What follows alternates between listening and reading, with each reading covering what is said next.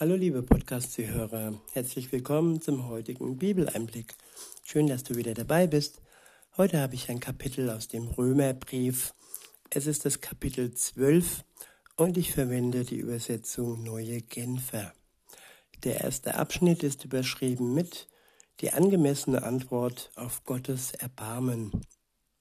Ab Vers 1 heißt es, ich habe euch vor Augen geführt, Geschwister, wie groß Gottes Erbarmen ist.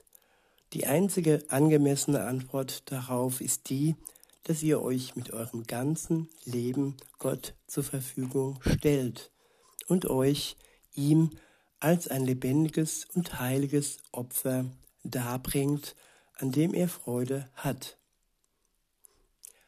Ja, ein lebendiges Opfer. Er war der Erste, der sich uns lebendig geopfert hat. Und aus Dankbarkeit und aus einem aus einer Reaktion heraus, die vom, vom Herzen kommt, können wir ihm genauso unser Leben als ein lebendiges Opfer zur Verfügung stellen. Wir können und brauchen und müssen nicht das tun, was er für uns tat, weil das ist er. Er ist der Sohn Gottes, er starb für uns, für unsere Schuld, für unsere Sünde, damit wir erlöst sind, befreit sind von der Last, die auf uns liegt. Das war sein Job. Unser Job kann es sein, dass wir ja sein Wort in die Welt tragen zu den Menschen um uns herum, bei euch in eurer Familie oder ja, so wie ich hier im Podcast. Weiter heißt es, ich wiederhole nochmal und fahre fort, die einzige angemessene Antwort darauf ist die, dass ihr euch mit eurem ganzen Leben Gott zur Verfügung stellt und euch ihm als ein lebendiges und heiliges Opfer darbringt, an dem er Freude hat. Das ist der wahre Gottesdienst, und dazu fordere ich euch auf. Richtet euch nicht länger nach den Maßstäben dieser Welt, sondern lernt in einer neuen Weise zu denken, damit ihr verändert werdet und beurteilen könnt, ob etwas Gottes Wille ist, ob es gut ist, ob Gott Freude daran hat und ob es vollkommen ist. Veränderung unseres Tuns, Veränderung, Veränderung unseres Denkens. Das ist möglich, wenn wir uns Jesus mit Jesus in Verbindung bringen, wenn sein Geist in uns wohnt, wenn wir sein Wort studieren, dann werden wir von innen heraus durch seinen Geist verändert. Und das ist ja der Wille Gottes für uns. Und wir werden dann am Ende sehen, ob das, was wir tun oder auch taten, ähm, gut ist in den Augen Gottes, ob er Freude daran hat und ob es vollkommen ist. Der nächste Abschnitt ist überschrieben mit Vielfalt der Gaben und Aufgaben in der Gemeinde. Ab Vers 3 heißt es, ich rufe daher aufgrund der Vollmacht, die Gott mir in seiner Gnade gegeben hat, jeden einzelnen von euch zu nüchterner Selbsteinschätzung auf. Keiner soll mehr von sich halten, soll mehr von sich halten, als angemessen ist. Maßstab für die richtige Selbsteinschätzung ist der Glaube, den Gott jedem in einem bestimmten Maß zugeteilt hat. Es ist wie bei unserem Körper. Er besteht aus vielen Körperteilen, die einen einzigen Leib bilden und von denen doch jeder seine besondere Aufgabe hat. Ja, das ist Teamwork. Alles arbeitet dem anderen zu. Und jeder hat eine besondere Aufgabe im Reich Gottes. Und ja, Gott ist das Haupt er ist der Kopf, er ist der, der uns das Wort schenkt und Er ist aber auch der, der uns Liebe schenkt, um unsere Aufgaben auszuführen. Genauso heißt es weiter, genauso sind wir alle, wie viele und wie unterschiedlich wir auch sein mögen, durch unsere Verbindung mit Christus ein Leib und wie die Glieder unseres Körpers sind wir einer auf den anderen angewiesen. Denn die Gaben, die Gott uns in seiner Gnade geschenkt hat, sind verschieden. Ja, und um diese Gaben herauszufinden, das ist eine Aufgabe, die sich jeder Christ äh, stellen sollte. Er sollte erkennen, welche spezielle Gaben hat er von Geburt an oder, oder aber auch durch den Geist Gottes bekommen. Wie kann er ähm, in Bezug auf den ganzen Leib seinen Dienst und seine Aufgabe erfüllen, damit am Ende der Plan Gottes ja zur Vollendung kommt. Weiter heißt es, denn die Gaben, die Gott uns in seiner Gnade geschenkt hat, sind verschieden. Wenn jemand die Gabe des prophetischen Redens hat, ist es seine Aufgabe, sie in Übereinstimmung mit dem Glauben zu gebrauchen. Ja, prophetisch reden kann man in Übereinstimmung mit dem Glauben tun. Man kann es aber auch tun, indem man ja damit Geld macht und mehr oder weniger als Wahrsager auftritt. Aber das hat dann mit Gott weniger zu tun. Für ihn ist es wichtig, dass sein Plan ja zum Ziel kommt.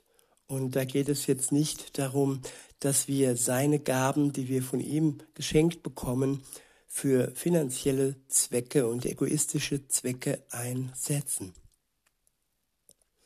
Weiter heißt es ab Vers 7, wenn jemand die Gabe hat, einen praktischen Dienst auszuüben, soll er diese Gabe einsetzen. Wenn jemand die Gabe des Lehrens hat, ist es seine Aufgabe zu lehren. Wenn jemand die Gabe der Seelsorge hat, soll er anderen seelsorgerlich helfen. Wer andere materiell unterstützt, soll es uneigennützig tun.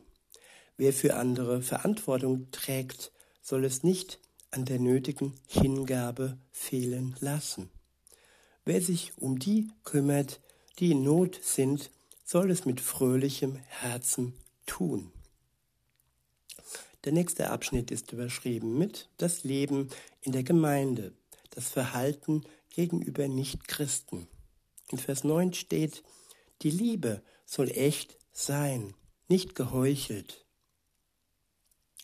Ja, wenn eins abschreckt, dann ist es Heuchelei. Und man sieht es an Blicken, man sieht es an Worten und äh, ja, es ist schnell zu sehen, wenn etwas echt gemeint ist und vor allem, wenn Liebe echt gemeint ist oder nur geheuchelt ist. Und wenn eins abschreckend ist für Nichtchristen, dann ist es die Heuchelei der sogenannten Christen.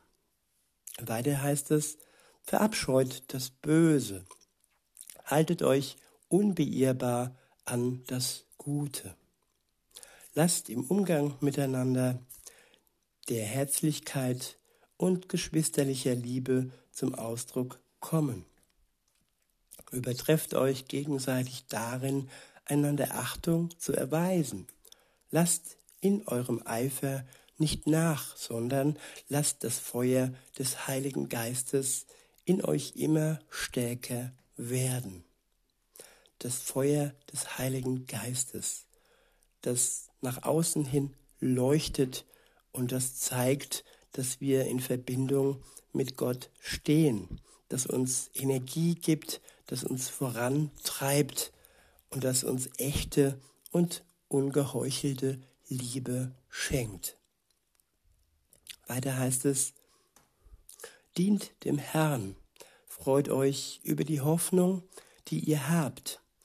Wenn Nöte kommen, haltet durch. Lasst euch durch nichts vom Gebet abbringen. Helft Gläubigen, die sich in einer Notlage befinden. Lasst sie mit ihrer Not nicht allein. Macht es euch zur Aufgabe, gastfreundlich zu sein. Segnet die, die euch verfolgen, segnet sie, verflucht sie nicht. Freut euch mit denen, die sich freuen, weint mit denen, die weinen. Ja, die Freude und die Tränen, beides sind Bestandteile des Lebens. Und wer sich mit anderen freuen kann, wenn er eine Freude in seinem Leben hat, auch wenn es eins ist, eine Freude ist, die man selber im Moment nicht hat, ja, dann ist das auch Ausdruck, dass wir in Gott in Verbindung stehen, dass wir mit anderen sowohl uns freuen können, aber auch mit anderen weinen können und Mitgefühl für andere Menschen haben. In Vers 16 steht, lasst euch im Umgang, im Umgang miteinander davon bestimmen, dass ihr eine, ein gemeinsames Ziel habt. Seid nicht überheblich, sondern sucht die Gemeinschaft mit denen, die unscheinbar und unbedeutend sind.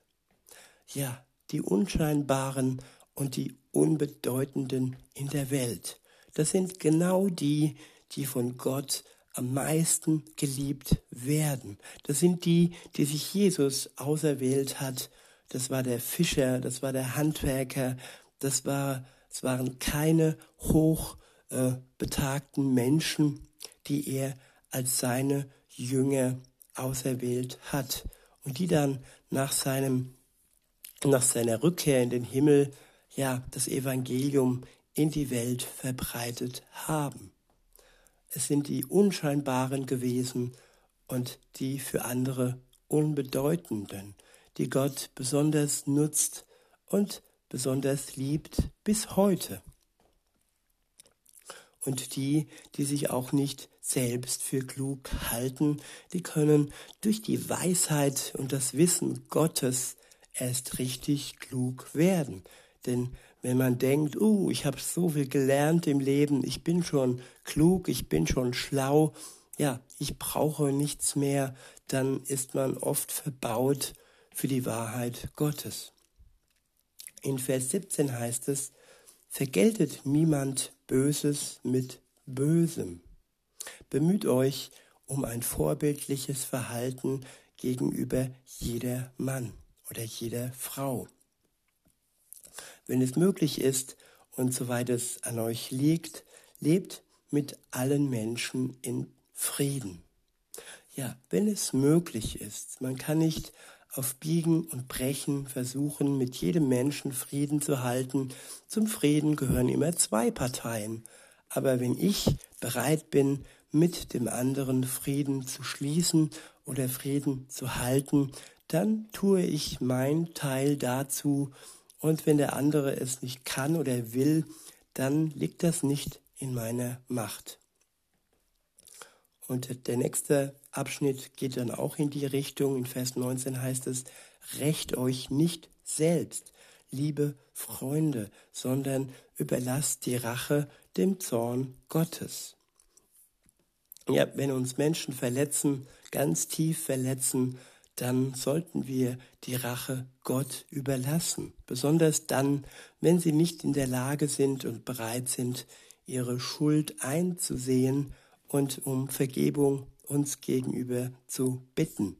Denn wenn sie es tun, dann sollten wir ihnen genauso wie auch uns vergeben wurde, die Vergebung schenken. Sorry. Weiter heißt es, denn es heißt in der Schrift, das Unrecht zu rächen ist meine Sache, sagt der Herr.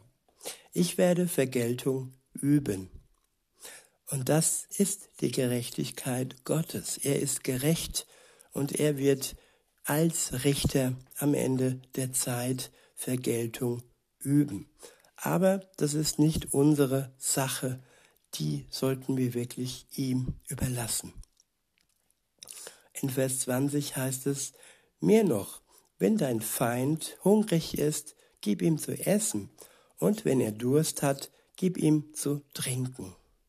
Ein solches Verhalten wird ihn zutiefst beschämen. Ein solches Verhalten wird ihn zutiefst beschämen. Lass dich nicht vom Bösen besiegen, sondern besiege das Böse mit Gutem.